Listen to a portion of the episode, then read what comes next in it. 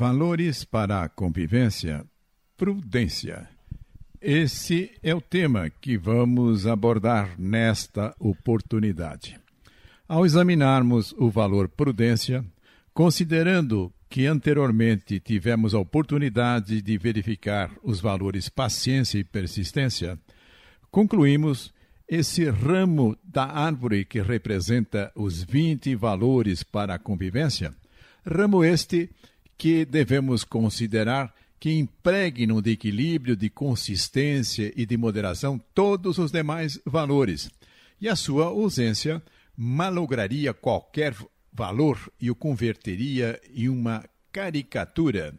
Podemos dizer que são como valores adjetivos para os demais valores. O estudo que realizo sobre os valores para a convivência tem por base um livro muito interessante de autoria de Esteve Pujol e Pons e Inês Luz Gonzalez, cujo título é Valores para a Convivência. Os autores apresentam um pequeno relato que possibilita-nos entender melhor o valor prudência. Relatam eles: Helena mora no sexto andar de um edifício que felizmente tem dois elevadores. Ela sempre toma elevador para subir e, às vezes, se não está carregada, desce a pé para fazer um pouco de exercício. Ontem desabou uma tempestade de verão sobre a cidade daquelas que causam estragos, raios e trovões, ofereciam um espetáculo tenebroso. Helena decidiu subir a pé os seis andares, porque sabe por experiência que nessas ocasiões acaba a energia elétrica e um ou outro vizinho acaba ficando preso no elevador e sem poder tocar o alarme porque este está quebrado. Helena é uma pessoa prudente, porque avaliou com bom senso os meios de que dispunha para conseguir o que desejava: chegar em casa sem problema. A partir desse pequeno relato, é possível verificar que a prudência é uma mescla equilibrada de inteligência, experiência, senso comum. Por inteligência, nos faz distinguir que meios são bons quais nem tanto assim e quais são francamente maus para se obter. Pela experiência, nos apresenta os argumentos, muitas vezes sem que os formulemos conscientemente, para aproveitar ao máximo os êxitos anteriores e não repetir os erros. E, pelo senso comum, nos faz avaliar a utilidade desses meios, tendo em vista as circunstâncias concretas. Repetindo, portanto, a prudência é uma mescla equilibrada de inteligência, experiência e senso comum. Podemos ampliar a análise da prudência ao considerarmos vários elementos. Comecemos com memória. A prudência é desenvolvida pela experiência e pelo tempo. A experiência resulta da memória dos casos repetidos. Considera-se assim que os velhos estejam mais aparelhados do que os jovens para agir prudentemente, embora a prudência não lhes seja exclusiva. Vejamos o elemento intelecto-razão. Todo o processo da razão procede do intelecto e a prudência é justamente a aplicação da razão reta aos atos. Sagacidade. O indivíduo precisa estar pronto a descobrir o que convém a cada situação. Providência, ou ainda ver de longe, determina com antecedência, prevendo se determinado ato será ou não verdadeiro caminho para a realização do bem. É a principal parte da prudência. Reflexão ou circunspecção. Trata-se do exame e da comparação dos meios, levando em consideração as circunstâncias que se apresentam na realidade. O homem prudente pensa antes de agir, e o espiritualizado, além disso, ora e calcula os prós e contras. Considera os ensinamentos da experiência própria e alheia. Cautela.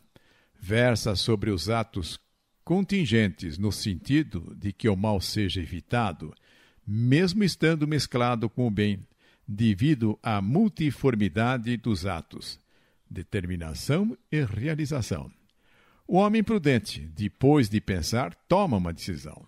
Depois de examinar bem o assunto e decidir-se sobre ele, deve transformá-lo em ação, porque só se torna um ato de prudência quando realizado. Portanto, os elementos que acabamos de examinar foram os seguintes: memória, intelecto, razão, sagacidade, providência, reflexão ou circunspecção, cautela, determinação e realização. Vejamos também o outro lado, ou seja, a imprudência. O agir imprudente é devido a vários fatores, dos quais destacamos precipitação, inconsideração, inconstância e negligência. Vejamos precipitação, que corresponde à ação movida pelo ímpeto da vontade ou da paixão. Em casos como este, o sujeito age sem se ater aos passos ou etapas necessárias à razão reta, quais sejam memória das coisas passadas, inteligência das recentes, astúcias no considerar os acontecimentos futuros, raciocínio. E a inconsideração esclarece-nos sobre a falta de retidão do juízo. É, portanto, uma falha no ato de ajuizar o que já foi observado a partir da realidade. E pela inconstância, ficamos sabendo que é o abandono de um bem maior a que antes se propunha em vista de paixões que desordenam a vontade. Falha-se, portanto, no ato de ordenar o que fora aconselhado e julgado pela razão. E pela negligência, ficamos sabendo que trata-se de uma falta de uso dos meios que conduzem ao fim, o que é peça fundamental e decisiva do agir prudente. Chamaríamos então de imprudentes as ações pautadas exclusivamente por objetivos relacionados ao sucesso profissional, amoroso, financeiro e desvinculadas do bem do homem e da alma. Outro vício que aguarda certa semelhança com a prudência é a astúcia, que corresponde ao uso de meios não verdadeiros com vistas a atingir um determinado fim.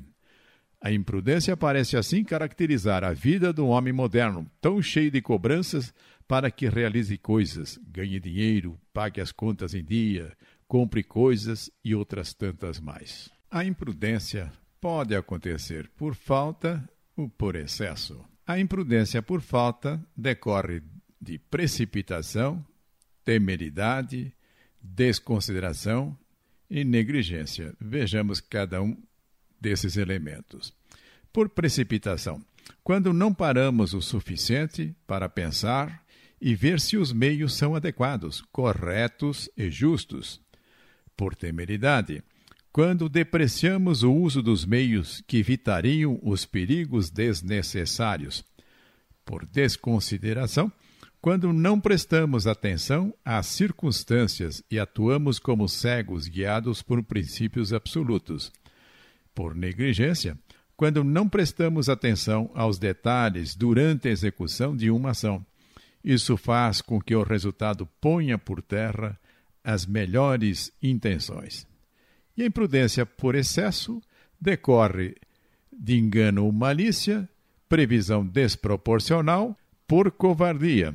Vejamos, por engano ou malícia, quando planejamos e usamos meio eficazes mas eticamente incorretos que violam os direitos dos demais. Por previsão desproporcional, quando queremos excluir toda possibilidade de erro ou fracasso. Isso é muito próprio dos indecisos, que querem deixar tudo tão amarrado e seguro que no final não fazem nada. Por covardia, quando não colocamos em prática os meios que sabemos ser necessários e oportunos por prever que nos causarão inconvenientes. Em determinadas ocasiões, ser prudente exige ser valente, comprometido e ousado.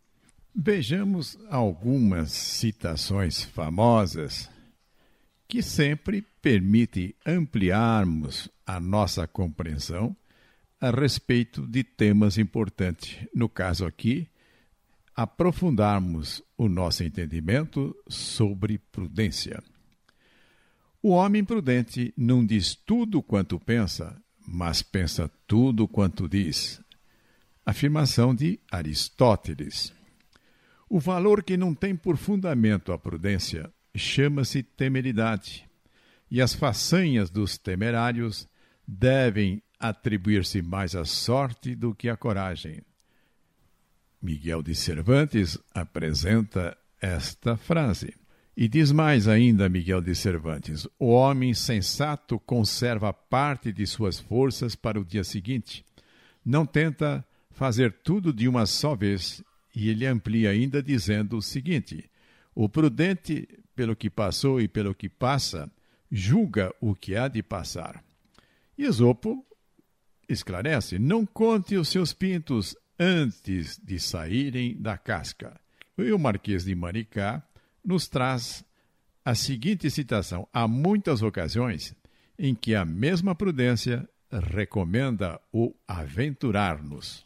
Marcos Cícero esclarece: prudência é saber distinguir as coisas desejáveis das que convém evitar.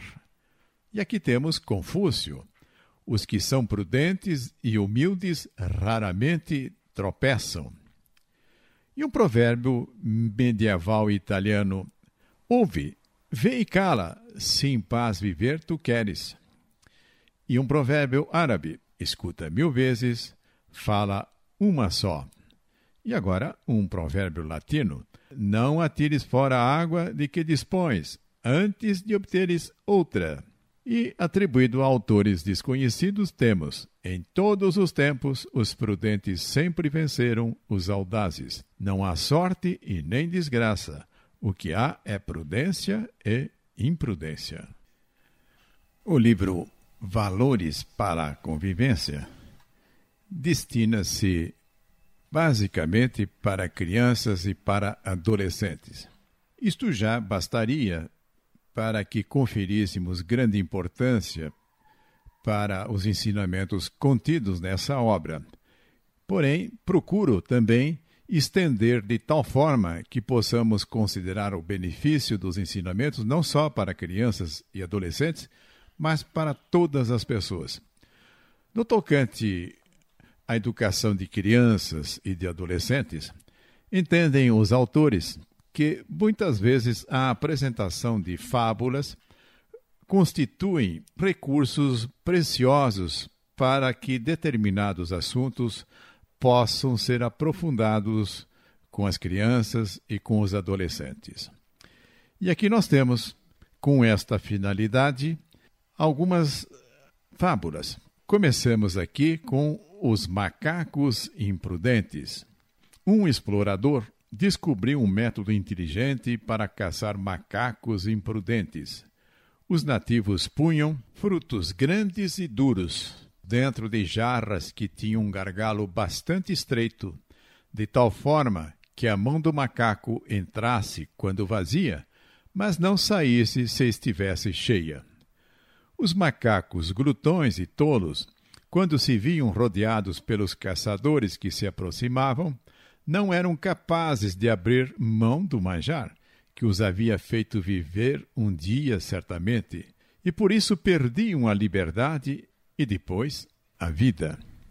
E aqui, agora, os macacos prudentes. No extremo oposto, encontram os chimpanzés do experimento do psicólogo Köhler nas Ilhas Canárias.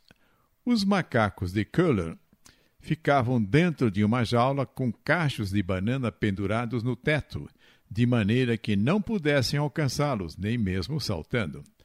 O psicólogo deixava ao seu alcance caixas de madeiras, paus e cordas, e eles aprendiam rapidamente a utilizar essas ferramentas para derrubar os cachos de banana e comê-los.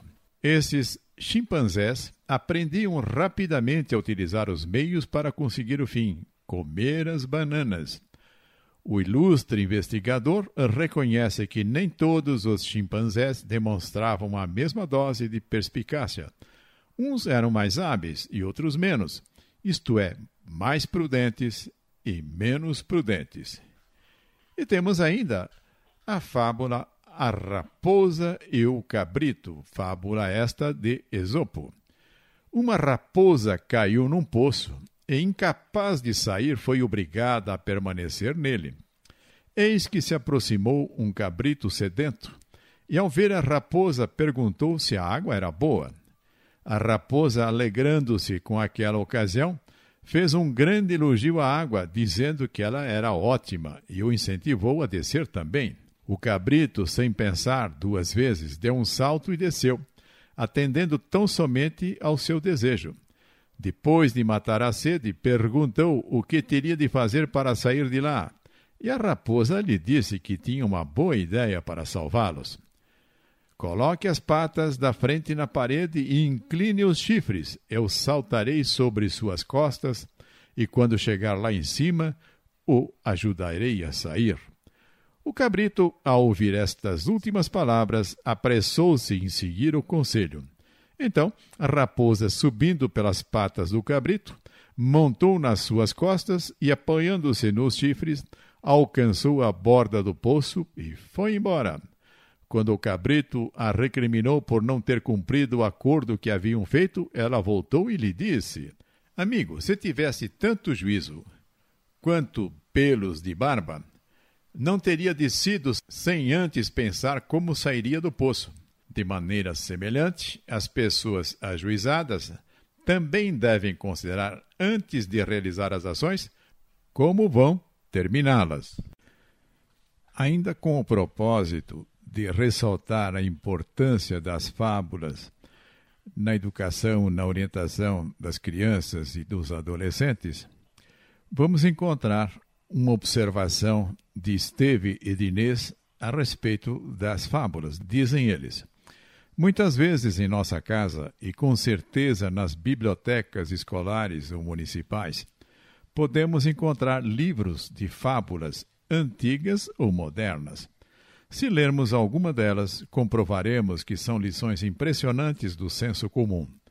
Podemos lê-las com nossos filhos e tomar nota das que se referem principalmente à prudência, à sagacidade, à capacidade de renunciar a um bem menor para obter um maior, a possibilidade de aceitar uma dor menor para evitar uma maior, etc.